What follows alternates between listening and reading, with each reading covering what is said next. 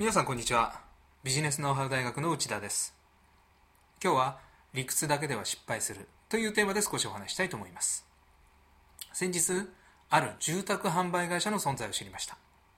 その会社はお客様に出す見積もりに大きな特徴があります。普通の住宅会社の見積もりは標準プランがまず最初にありお客様の希望によりオプションを足していくというものがほとんどです。一方この会社の見積もりは最初の見積もりに考えられる全てのオプションが付けられています。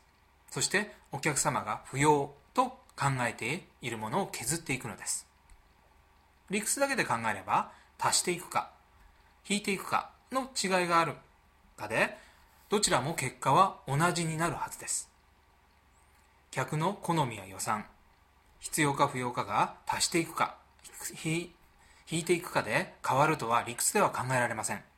しかしこの考えは大きな間違いだと私は思います。お客様は理屈だけでは判断しません。心理や感情を伴って判断を下すのです。感情を考慮して利益が上がる仕組みを作ることはこれからますます重要になっていくのでしょう。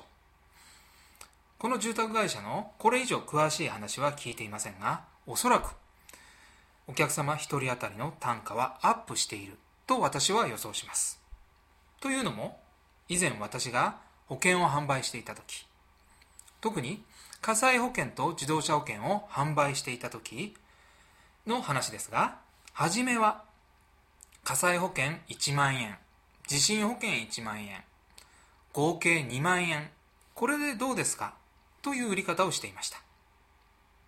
しかしほとんどのお客様は地震保険が高いと考え火災保険のみの契約になってしまったのです。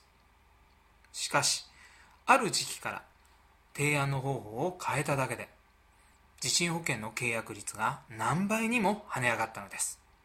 その提案は火災保険と地震保険を合わせて2万円。もし地震保険が不要な場合は地震保険の料金1万円を引いてください。という提案です。理屈では値段が変わったわけではありません。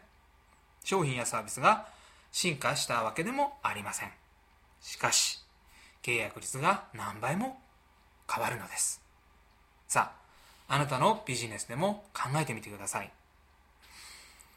ビジネスで継続的に儲けるためにはお客様の感情や心理気持ちを考慮したビジネスの仕組みを作るべきでしょう。今回はここまでです。それではまた次回をお楽しみに。